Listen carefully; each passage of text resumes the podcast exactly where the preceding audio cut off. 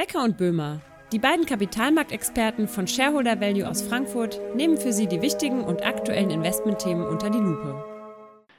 Herzlich willkommen bei Becker und Böhmer. Ja, der Kampf gegen den Klimawandel und für mehr Nachhaltigkeit in sämtlichen Bereichen unseres Lebens ist eines der beherrschenden Themen unserer Zeit. Und das macht sich auch bei der Geldanlage bemerkbar. Das Interesse an ESG-Investments, bei denen neben rein finanziellen Faktoren auch Umweltaspekte, soziale Komponenten sowie die Qualität der Unternehmensführung berücksichtigt werden, ist in den vergangenen Jahren insbesondere in Europa deutlich gestiegen. Und Grund genug für uns heute einmal genauer hinzuschauen beim Thema Nachhaltigkeit. Und das, das mache ich wieder zusammen mit meinem Kollegen Ulf Becker, der auch gleich einen aktuellen Bezug zum Thema hat. Denn dazu schauen wir nochmal auf die Bader Investmentkonferenz, wo du kürzlich in München warst, Ulf. Und auch da spielte das Thema Nachhaltigkeit eine große Rolle. Wie schätzen denn die Unternehmen das Thema derzeit ein?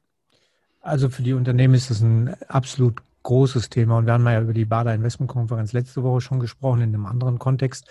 Aber heute möchte ich mal so ein bisschen die Erfahrungen äh, widerspiegeln, die ich bekommen habe zum Thema ESG.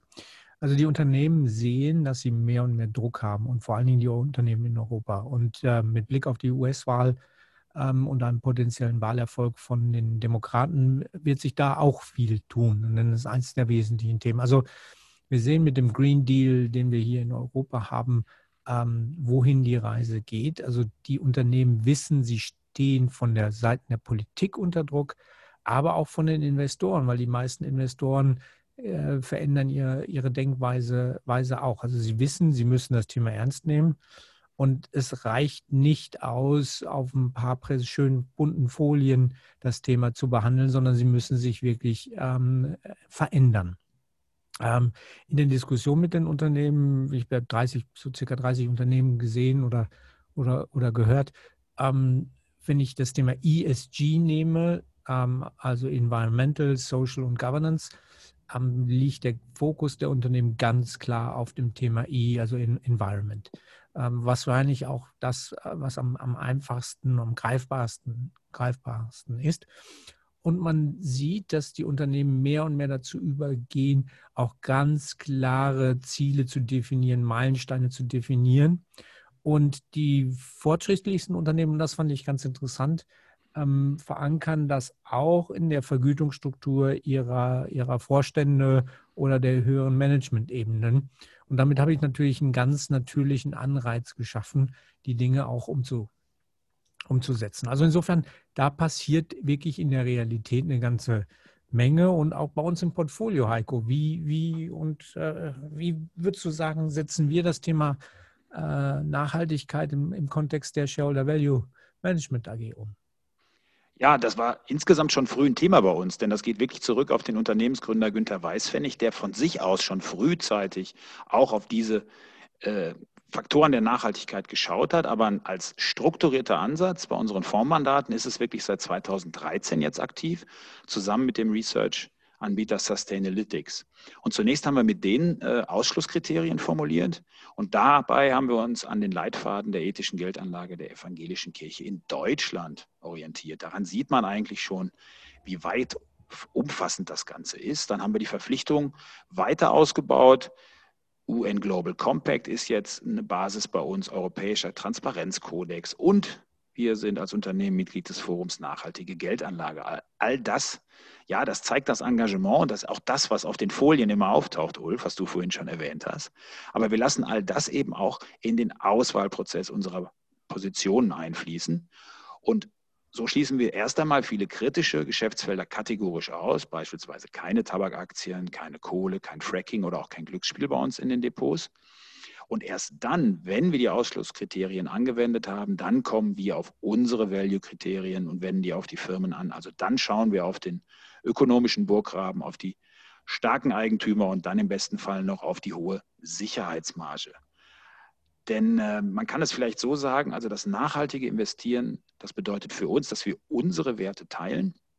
Und es ist auch eine Verpflichtung unseren Investoren gegenüber, denn wir wollen eben mit unseren Investitionen auch positive Veränderungen bei sozialen und ökologischen Themen bewirken und deswegen eben nicht nur das I für Environmental, sondern eben auch Social und Governance von unserer Seite aus bei den Unternehmen. Könntest du dafür für dieses Beispiel mal eine konkrete Aktie nennen und wie das da umgesetzt wurde? Äh, ja, ein Beispiel wäre zum Beispiel äh, hier äh, Alphabet. Das erfüllt kein Ausschlusskriterium, ist von daher also geeignet als Investment. Und dann fertigen wir einen ESG-Report zu dem Unternehmen an. Und äh, wenn wir jetzt den, wirklich den Aspekt Umweltschutz bei Google mal herausstellen, dann ist das wirklich ähm, ganz wichtig bei dem Unternehmen, denn es wird jedes Jahr in eigens ein jährlicher Umweltreport veröffentlicht. Und seit zehn Jahren ist der Betrieb bei Google schon kohlenstoffneutral und seit 2018 wird auch der Strombedarf des Unternehmens gänzlich aus erneuerbaren Energiequellen gespeist, was ja bei Unternehmen mit großen Serverkapazitäten auch nicht so unwichtig ist. Und das Bewusstsein für Umweltschutz, das geht jedoch weiter über den Gebrauch des Stroms noch hinaus und schließt auch energiebewusstes Design von Datenzentren und Softwareanwendungen mit ein. So, und auch im Vergleich schauen wir natürlich genauer hin, denn äh, Alphabet wird in diesem Punkt insgesamt im Bereich Umweltaspekte auch besser als die Peer Group bewertet.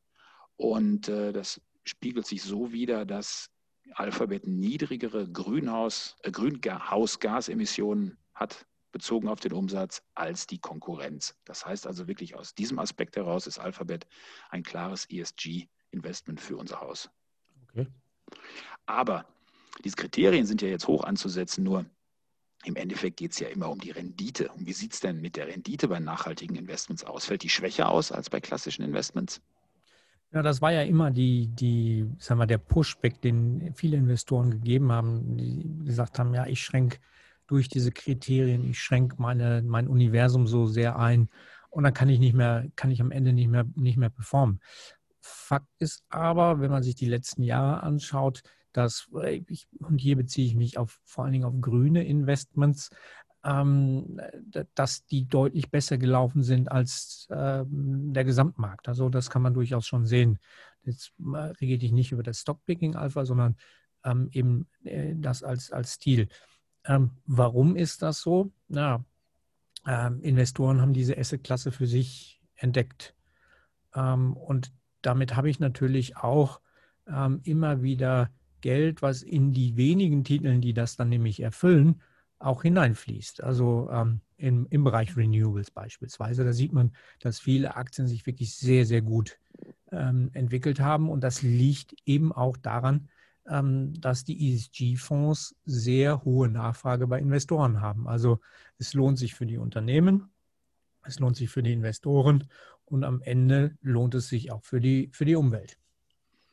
Ist es vielleicht auch so, dass die besonders natürlich in, in wachstumsstarken Branchen aktiv sind und dann eben auch jetzt in der Phase, wo eben starke Wachstumstitel gelaufen sind, neue Fondszuflüsse eigentlich in so eine Richtung immer wieder laufen, weil das Wachstum auch in diesen Bereichen zu sehen ist? Ja, das gilt vor allen Dingen sicherlich für die reinen Renewable Plays, also über die gesamte Wertschöpfungskette, ob ich jetzt ähm, äh, Turbinen herstelle, äh, Solarpanels herstelle. Wobei da muss man immer ein bisschen aufpassen. Äh, die stehen natürlich auch unter ziemlichem Preisdruck. Also die sind zwar volumenseitig sehr stark gewachsen, ähm, aber die Preise sind sehr stark runtergekommen. Also da muss man auch sehr, sehr individuell hingucken. Aber ansonsten sind das natürlich auch Wachstumsfelder. Ich nehme jetzt mal Beispiel, das Beispiel sehr jung, junges Beispiel noch Wasserstoff oder äh, Elektromobilität. Das fängt ja gerade erst an, den Verbrenner ähm, zu verdrängen. Und insofern habe ich da natürlich noch höhere Wachstumsraten. Und so kann man das natürlich am Ende auch ähm, sehr schön spielen, eben über den Impact, den ich eben habe. Und da sind natürlich die reinen erneuerbaren Energieaktien natürlich das, wo ich erstmal ähm, am meisten Impact erziele. Allerdings muss man ja auch sehen, dass wir beispielsweise den Begriff ja auch deutlich weiter fassen. Also wir haben ja jetzt keinen grünen äh, grünen Aspekt bei der Geldanlage, sondern wir sehen es ja wirklich weiter gefasst auf die Nachhaltigkeit bezogen. Und deswegen sind es ja auch Unternehmen, die eben nicht klassisch in einen Ökofonds im Endeffekt reinpassen oder in diese Geschäftsfelder reinpassen, sondern wirklich Unternehmen, die in anderen Bereichen äh, von sich reden machen. Und ähm, wenn man jetzt nochmal Unternehmen nimmt, also du hast vom Impact gesprochen, die, was kann man dann für Unternehmen äh, zum Beispiel auch raussuchen, wo man sagen kann, das sind Produkte, die einem auch helfen können?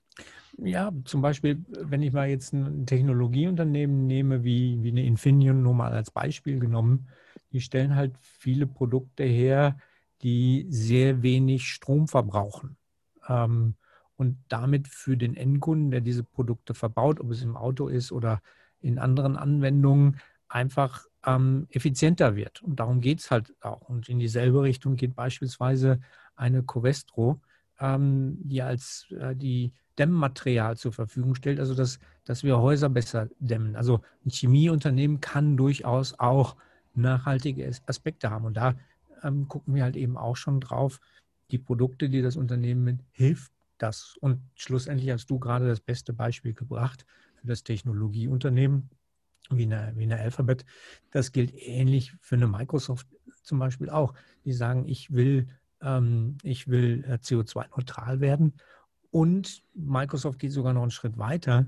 Sie wollen in einigen Jahren alle eben über ihren gesamten Zyklus des Unternehmens emittierten ähm, Kohlenstoffe ähm, eben eliminieren. Also die gehen nochmal einen ganzen, ganzen Schritt weiter.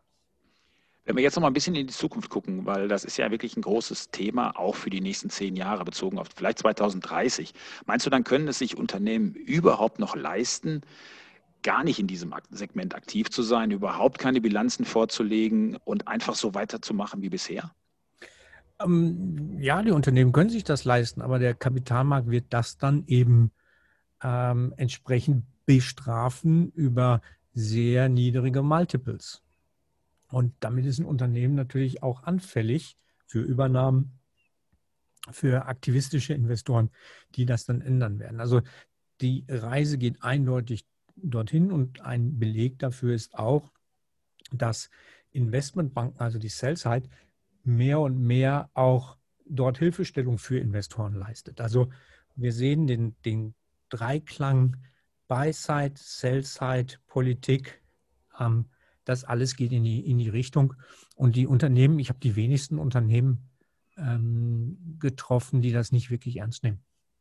Ja, und was man auch zusätzlich noch sieht, ist natürlich auch, dass die Kunden das ja immer stärker nachfragen. Denn wenn wir da wieder beim Anfang sind, das ist das Thema, was eigentlich sehr stark momentan die Menschen umtreibt und noch längere Zeit umtreiben wird. Und äh, wie oft höre ich auch im privaten Umfeld, ja, ich würde ja gern anlegen, aber das ist mir zu dreckig oder sonst irgendwie was. Also wenn man da vernünftige Produkte anbietet und vernünftige Ansätze liefert, ich glaube, dann ist das auch nochmal eine Möglichkeit, ganz neue Schichten zum Investieren zu bringen. Ähm, denn ähm, ja, da wird nicht nur ein Thema aufgegriffen, sondern einfach etwas, was, wo wir uns alle nicht vor verschließen können, wo wir alle auch an einem Strang ziehen sollten. Absolut. Und da sieht man ja auch, ähm, ähm das ist jetzt nicht unser Kernmetier, aber wir sehen es zum Beispiel auch an dem Thema Green Bonds. Wir haben jetzt die, über die Aktienseite gesprochen. Wir sehen aber mehr und mehr auch auf der Bond-Seite, dass es in diese Richtung geht. Und auch die EZB hat sich entsprechend geäußert, dass sie ihr PEP, also das Pandemieprogramm, vielleicht ein bisschen mehr in Richtung auch ähm, grüne Investments lenken wird. Also insofern geht alles in diese, äh, in diese Richtung.